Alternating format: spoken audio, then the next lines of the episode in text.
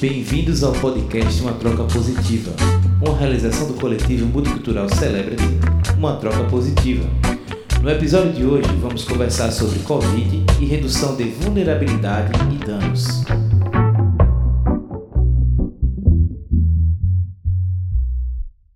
Ô Luiz, muito bacana, né? Importante a gente saber né, dessa questão das medicações, como que existe, né, também uma forma de, mesmo que em último caso, né, tá tentando aliviar, né, essa questão do, do coronavírus. E daí, né, é importante a gente saber o que, que a gente pode estar fazendo antes, né, como forma de prevenção, né, ou seja, a questão da vacinação. Então seria bacana, né, a gente começar essa discussão né, acerca de como que está o andamento né, das campanhas de vacinação, né, como é que é essa questão da vacina, o que é, que é vacina, né, como é que funciona, né, onde é que está mais é, encaminhado no mundo nessa questão global também, né, aqui no Brasil, aqui em Natal a gente for observar os países que estão muito avançados em vacinação, você bota para o Reino Unido e os Estados Unidos. Eles têm bastante, estão avançando bastante, bem rápido na vacinação. Que a gente tá um pouco, o Brasil em si está um pouco lento. Ela, a gente está aquém da nossa capacidade real. E isso se deve a algumas coisas. Por, por exemplo, aqui em Natal, centra, centralizaram os pontos de vacinação, em vez de usar a nossa rede que a gente já tem, as unidades de saúde, cada um em um canto. Não, botou três lugares na cidade só para a galera se vacinar. Isso é, torna as, as coisas muito mais lentas. Mas, enfim, se você for pensar, nos países que estão avançados, você vai ver um gráfico de número de casos e mortes já em decaimento. Eles já estão nessa fase de decaimento. Isso desde mais ou menos um mês de diferença do início da vacinação. Ou seja, a vacinação é a única forma, a única forma de parar a pandemia. E a gente tem que é, centralizar nossos esforços na vacinação, porque ela, porque ela é efetiva em termos de esvaziar os hospitais que estão isso agora, ela consegue. Ela pode não zerar o número de casos. E ela só vai. A imunidade de rebanho demora muito para conseguir. 70% de, de vacinados para você ter uma imunidade de rebanho mas só de diminuir uh, o, o quão os hospitais estão lotados, isso já vai ser de grande ajuda, porque do jeito que está, está impossível. A gente precisa acelerar essa vacinação, realmente. Bom, aqui uh, o que eu posso observar é que eles utilizaram justamente as unidades uh, próximas da comunidade. Eles não centralizaram a, a vacinação aqui em Portugal. Então, as unidades familiares, uh, os postos de saúde, como a gente conhece, aqui, inclusive no interior, não só nas grandes cidades, mas a parte do interior que também assim quantifica uma, a, a população muito idosa, né? Então eles, eles procuraram justamente descentralizar oferecer mais possibilidades de acesso da população. Então, eu acho que isso facilitou. Hoje, aqui em Portugal, são 1 milhão e 500 mil pessoas vacinadas. Já estamos né, entrando na terceira fase de datação da vacina. Né? Acho que no Brasil vocês ainda estão na primeira ou na segunda, eu não me informei sobre isso mas aqui já está entrando na terceira fase, onde a primeira e a segunda fase já se vacinaram pela segunda vez. Então, assim, está sendo bem efetivo. E só que os números, na verdade, de, de contaminados, eles estão reduzindo por conta não só da vacinação, mas pelo grande controle de afastamento social. Isso foi assim básico para eles aqui, foi a necessidade maior e mais efetiva no, no, boom da pandemia, né, o afastamento social. Mas descentralizar a vacinação e facilitar o acesso foi um caminho fantástico, justamente que o nosso amigo Felipe estava falando, né, que dificultar para quê? Se já está tudo difícil. Começou agora a mudar aqui o, o foco de começar a descentralizar um pouco mais, porque no início, até agora, estava realmente muito difícil, era drive-thru, eram as coisas bem Uhum. Aí, mas agora já estão começando a mandar para as unidades de saúde. Aí já aí é esperado que acelere a partir de agora. E é super necessário aqui também um isolamento social de verdade, pelo menos agora. Pra gente dar uma respirada, porque eu, eu, eu, eu choro quando vou trabalhar. Gostaria de não chorar mais. É, desesperador. Pois é, minha realidade também é bem diferente das duas da de vocês.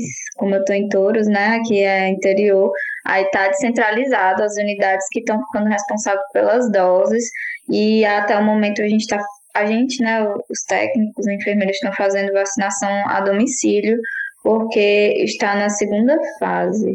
Nessa semana a gente estava vacinando pacientes é, com 60, 61 anos, mais ou menos assim, colocando essa média. Esse avanço foi nessa última semana, porque estava vindo pouquíssimas doses, porque era assim, se você, você fazia uma dose, você tinha que guardar a segunda dose para fazer o reforço, né? E agora não está tendo mais isso, o governo federal liberou para fazer a primeira dose no máximo de pessoas possíveis e depois eles iam trazer as outras doses para a segunda dose. Então, liberou muito. Tipo, na minha unidade, eu trabalho na zona rural, é a menor área que tem. Na minha unidade estava vindo 10 doses por semana. A cada 15 dias era bem pouco. Aí essa semana, só essa semana veio 70 doses para minha unidade. Então, tipo assim, acelerou bastante, melhorou muito em relação a isso. É, mas ainda assim é difícil, porque uma coisa que eu tava vendo, por mais que agora a gente tenha essa questão do é SUS, né, tentando fazer uma digitalização com o cartão do SUS e colocando tudo isso, tentando informatizar é, as coisas. É, a gente ainda não tem muito isso aqui no Brasil, não tá 100%. Então, tem muita gente que não tá cadastrada, que depois você vai ter que ir atrás. Então, isso também atrapalha. Eu tava vendo uma entrevista com uma pessoa que mora em Israel, que lá parece que é o país que tá mais, mais avançado em relação à vacinação e tal. E aí ela estava falando que a informatização é, das pessoas, tipo, delas terem cadastro no sistema de saúde de lá, facilitou muito, porque elas, elas já recebiam um celular é, qual dia que elas iam é, tomar, em que local elas iam tomar, então elas já ficavam direcionadas, porque já isso era unificado e informatizado. E aí facilitou muito. A gente já tem isso. É tanto que ano passado teve muito cadastro de pessoas e tal, mas ainda assim está aquém, né? Porque a gente tem uma população muito grande, essa população de zona rural, população afastada, nem sempre tem acesso, enfim, tem fatores, mas isso também fa facilitaria se a gente tivesse um sistema informatizado. Seria como se, eu estou entendendo, né? Como se fosse um, uma comorbidade, vamos dizer assim, né? Se teria alguma relação, se vocês observam, se vocês viram em algum estudo, né? É, eu, não, eu não vi nada a respeito de uso de drogas relacionado à gravidade de Covid. Não... Sim, eu, tô... eu, eu vi. Né? Porque no pronto-socorro não é uma coisa que os pacientes tendem a relatar. Uhum. Você, só, você só vai saber isso se você perguntar ativamente. Você é viciado em droga? Tô brincando. Viciado não, tô brincando. Você, por acaso, é adito a alguma droga? Aí a pessoa não. Só você perguntar assim, coisa que eu realmente não faço, mas as pessoas não falam espontaneamente, então não consigo identificar, a não ser que eu já conheça o paciente. Aí eu consigo identificar. Ai, é, é bichinho, vem aqui toda noite, tomar um tá mal. Assim, é, assim sim, mas tirando isso, não. É, aqui eu vi alguns estudos e alguns uh, uh, do INE, que é o, seria o nosso Instituto de Estatística do IBGE, aí, aqui é o INE. E aí eles fizeram um levantamento, já que existe, houve descriminalização, teve um acesso maior aos, aos, aos dependentes químicos, e isso fez com que eles tivessem um controle das informações aonde eles puderam avaliar agora, depois de um ano de pandemia, os riscos dos usuários de droga com relação ao Covid. Então, é, um do, da, das, uma das taxas que eles conseguiram observar dos índices é que o risco de overdose é muito maior para pacientes que estão infectados com Covid. Então, é, eu não vi qual foi a metodologia que eles desenvolveram para chegar a esse índice, ok? Mas o que eles puderam observar é isso. E aí eles somam algumas informações, como uh, o agravamento de doenças pulmonares já é, é, dificulta né, o fato da utilização do fumo, o fumo do tabagismo, o, da, o fumo de heroína, que também é muito utilizado aqui, uh, doenças cardiovasculares, né, que eu já tinha falado, associadas ao Covid, já cria uma, uma, uma facilidade né, para aumentar a, a, a mortalidade, mas sendo que com o aumento das substâncias e mais as infecções e mais os agravamentos, os usuários de substâncias químicas ficam em alerta. Eles estão em alerta porque facilita a overdose uhum. e o fato também da imunidade. O, é, como eles estão utilizando muito mais as substâncias químicas e com mais é, as doses maiores, né? Então, uh, facilita o fato da, de, de diminuir o seu ciclo imunológico, a sua parte imunológica. Então, quem está com a imunidade mais baixa, devido ao consumo de droga, infecção facilita a infecção e aumenta a possibilidade de mortalidade. Isso aqui foi, foi foram, foram dois estudos que eu observei que vêm do INE, que é como se fosse o, o, nosso Instituto de Estatísticas aí, o IBGE no Brasil. E eu achei bem interessante. É, a gente está falando sobre isso, por causa desse sistema imunológico, mas eu lembro muito que no início da pandemia soltou é, alguns estudos que falavam sobre uso de cannabis e prevenção ao Covid. Eu acho que eu mandei para a Mica né, um estudo que eu encontrei que falava sobre é, o uso do tabaco. Uhum. E aí eu queria saber se vocês tiveram notícias sobre isso. É, eu lembro que você mandou para mim, eu achei muito interessante essa pesquisa, né? principalmente porque eu sou tabagista, então eu fiquei naquela, sou do grupo de risco, não sou do grupo de risco, e aí eles observaram o seguinte, que a nível alveolar, né, uh, como tanto o THC quanto algumas propriedades do tabaco, eles criam uma capa protetora que muitas vezes impede a proliferação do vírus. Então, seria como se fosse assim: no caso do, do, do cancro, do câncer, você usa um veneno que mata tanto o câncer quanto as células.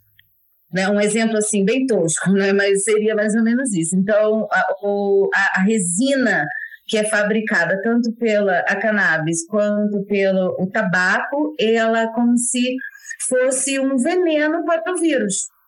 Então, tem, não tem muitos estudos, eu procurei se tinha mais estudos sobre o assunto, não achei, mas eu achei interessante pelo fato dessa possibilidade. Será que eu estou no grupo de risco ou não sou no grupo de risco? Na verdade, eu sou do grupo de risco, pelo fato de do tabaco ele facilitar problemas pulmonares. Porém, com relação ao Covid, ainda está em pesquisa, mas parece que essa resina nos alvéolos combate, tipo, mata o vírus, não deixa, não mata não, na verdade não deixa ele se reproduzir, entendeu? Atinge o vírus na fase da reprodução. Então, assim, ainda não tem muitas coisas definidas, eles estão direcionando os estudos com relação ao tabaco e a cannabis, sim.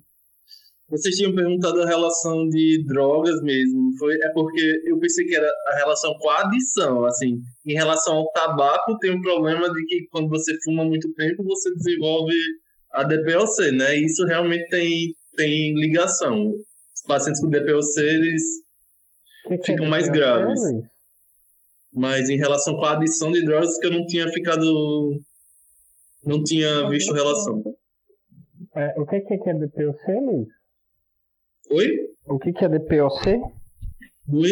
É, inclusive, a Amanda falou, é doença pulmonar obstrutiva crônica. Ah, é, o seu pulmão ele é danificado pelo hábito de fumar normalmente durante, assim, normalmente mais do que 20 anos, ou enfim, é, é uma conta chamada carga tabágica, que ela acima de 20 a gente começa a considerar a possibilidade de DPOC aí ela faz uma alteração estrutural, ela altera a estrutura do seu pulmão e faz com, com que aumente o espaço morto, que é o espaço do pulmão que não troca gás, não absorve oxigênio.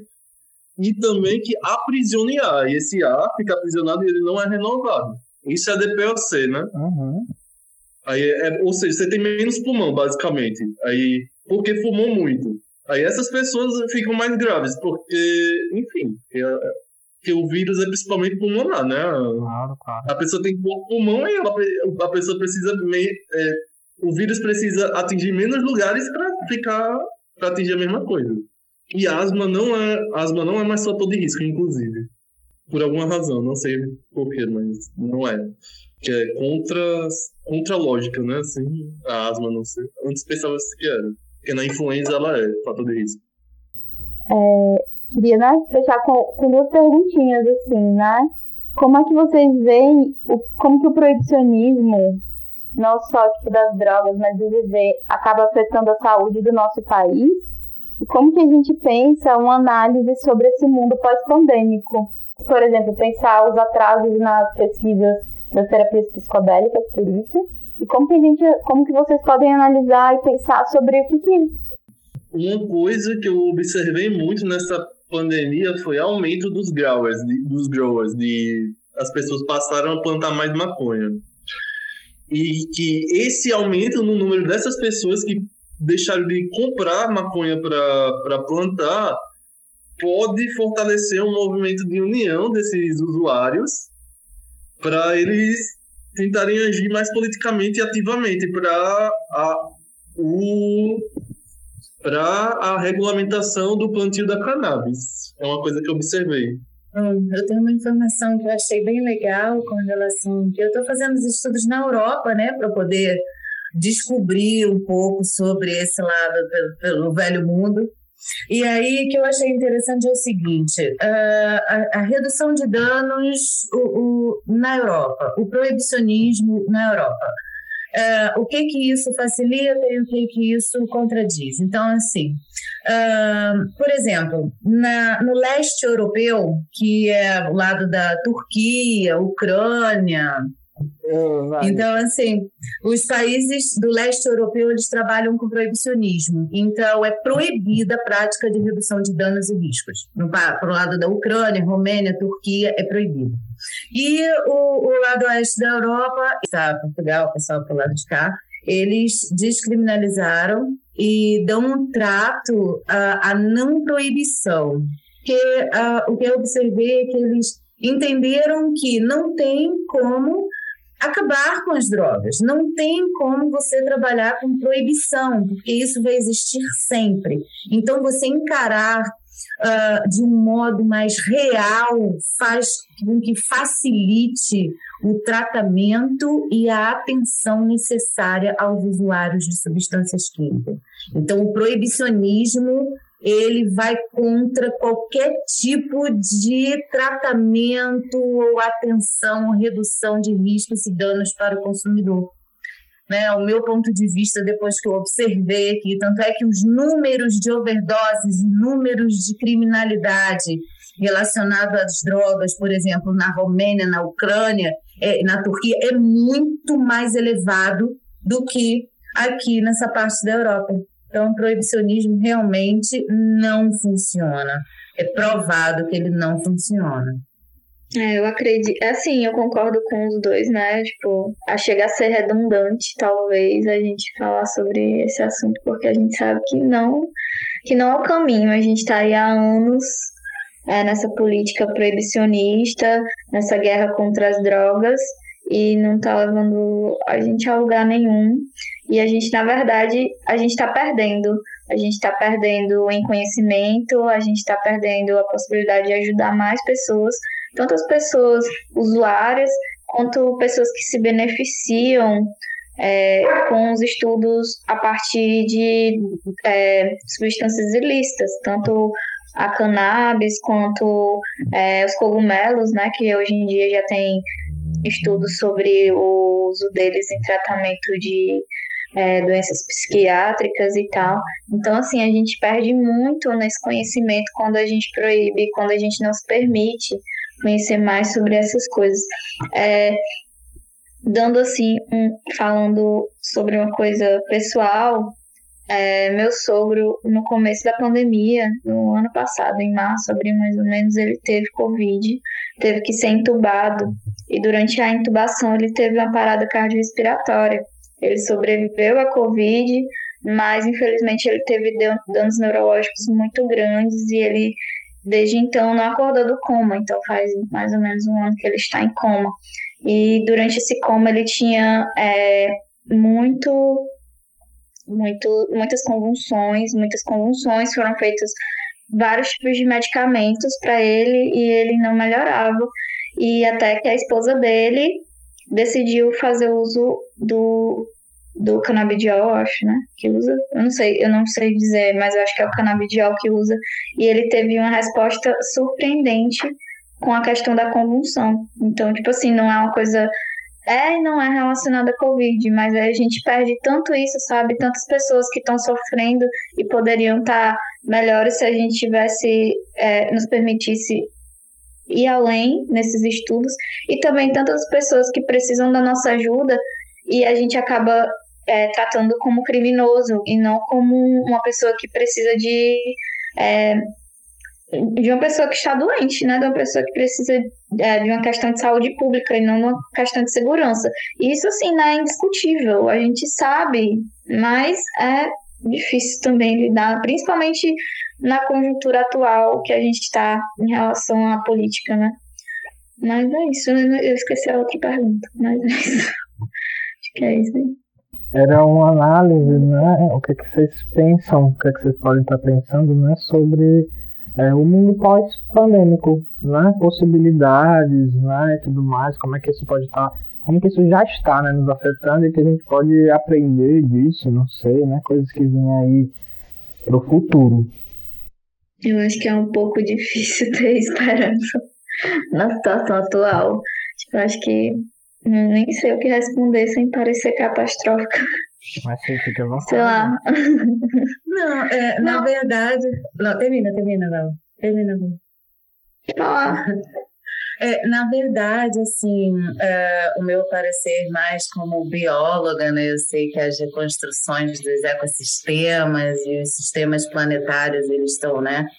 E assim, uh, o ser humano é um ser muito adaptável. Aliás, não só o ser humano, né? Os seres, na verdade, do, do, que estão dentro dessa nossa gaia, dessa nossa terra, eles foram eles se desenvolveram através de adaptações. Então, uh, por mais que seja assim meio desesperançoso, a gente olha e fala, meu Deus, o que, que vai ser agora? Já era.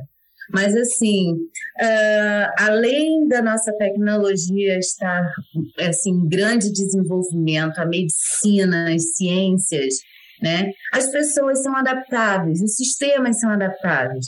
Então, a gente vai passar por esse ciclo. Nós já tivemos outros, outras pandemias, inclusive que a medicina era muito retrógrada na época ainda, a gente não tinha prática de vacinação, a gente, então pouco se conhecia sobre profilaxia, então, é, e sobrevivemos. Claro que hoje a população mundial é muito maior, as, as necessidades muito grandes também, mas o ser adaptável.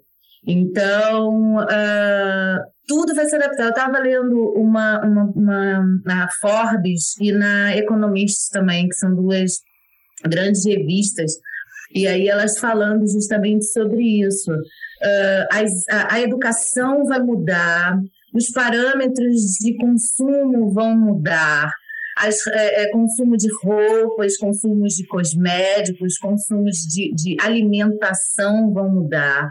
O enfoque com a necessidade de, de, de estar saudável, né? É, é, vai mudar. Hoje não é saudável só quem pratica o lazer, hoje é saudável quem tem saúde mental. Tem...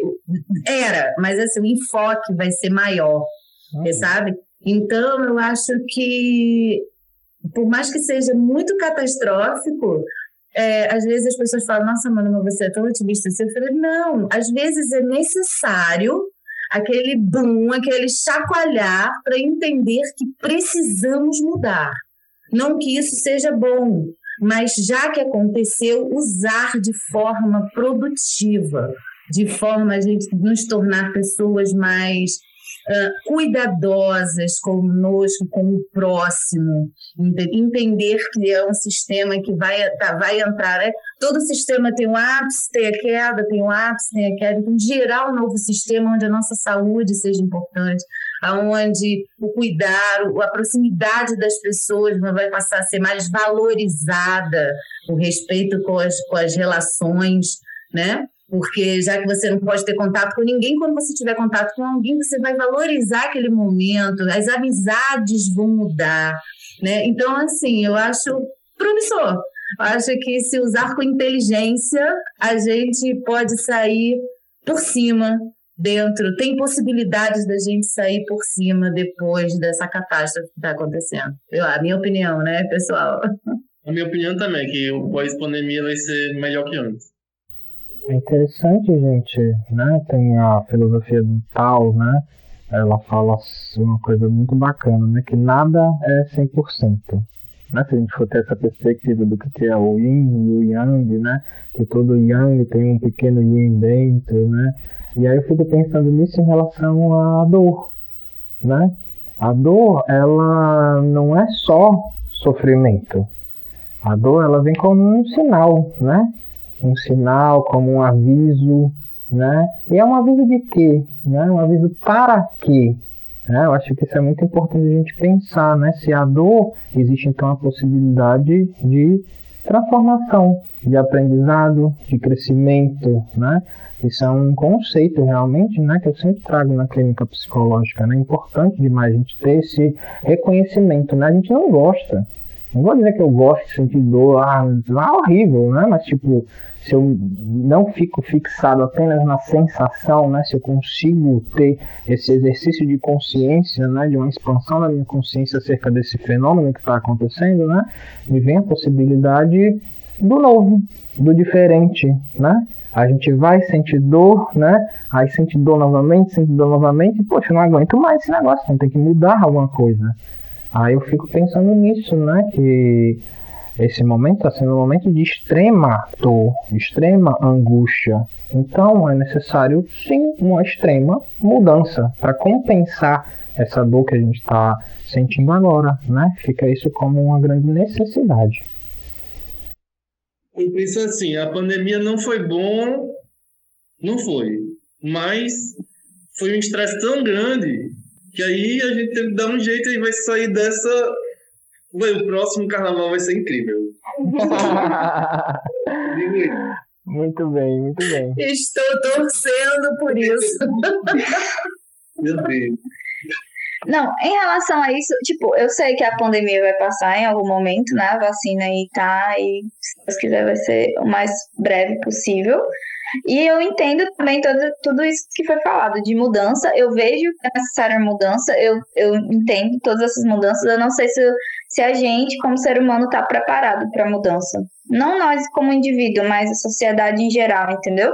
Eu não sei como essa sociedade ela vai lidar com isso perspectivas que eu quero que aconteça, mas eu não tenho essa esperança de que a sociedade esteja tão evoluída para para suprir as minhas, as minhas expectativas. Então, talvez eu prefira não ter essas expectativas, porque eu já me frustrei tanto que eu sei o que eu quero, eu sei o que quero que mude, mas eu não sei se vai ser possível. Por isso que eu falei que é meio pessimista assim minha visão. Eu sei que vai passar, eu sei que vai mudar, mas talvez eu prefira ficar nessa de vamos ver no que vai dar no final. Não, e espero é, que o carnaval seja historicamente.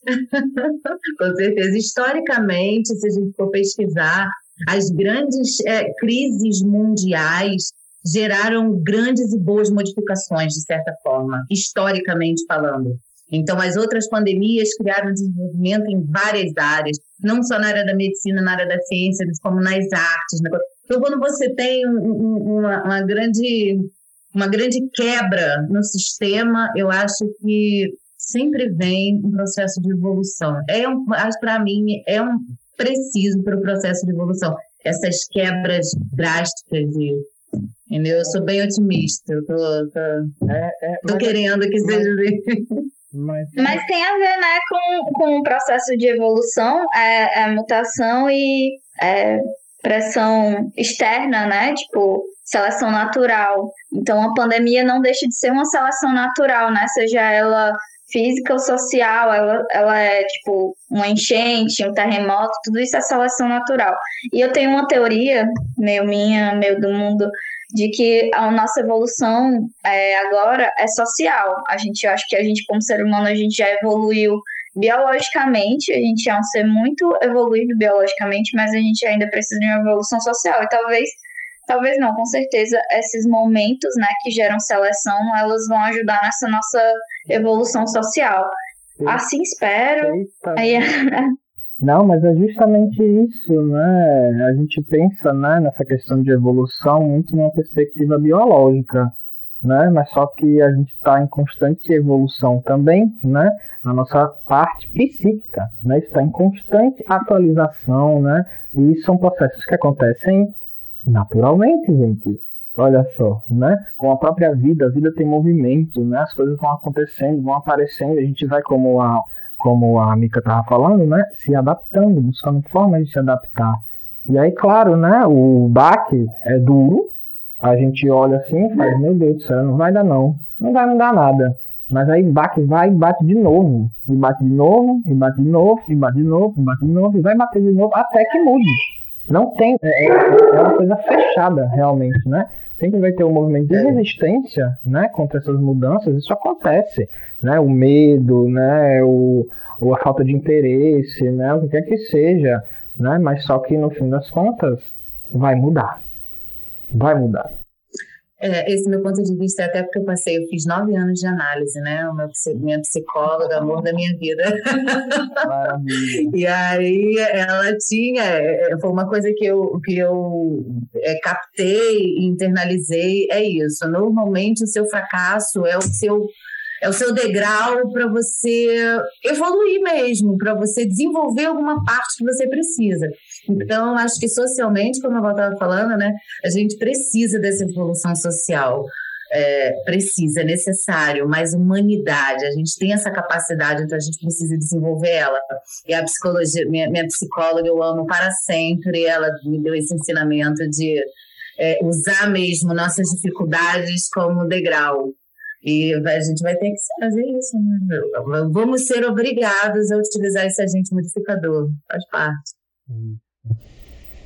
Gente, quero agradecer a disponibilidade de vocês, o tempo de vocês, o compartilhamento e essa troca de ideias, de saberes.